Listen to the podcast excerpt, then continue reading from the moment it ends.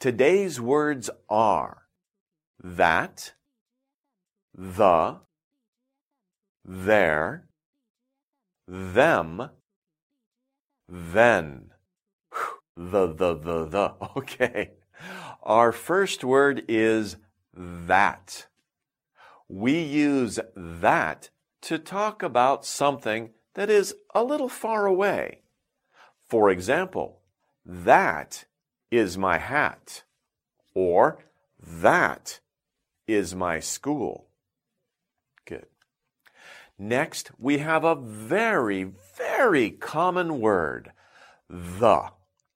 We use the in front of nouns that we know about.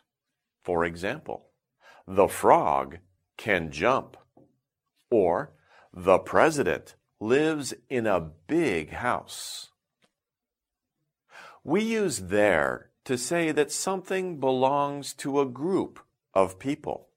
For example, they read their books, or their apartments are over there.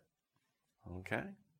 Next, we can use them to talk about a group of people.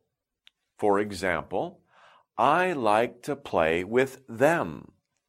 Or, can you see them?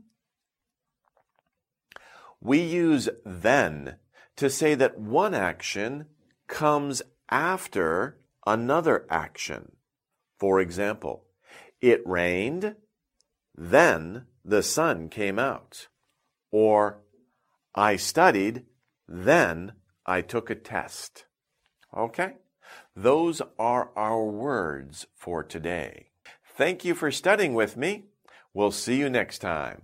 Bye bye now.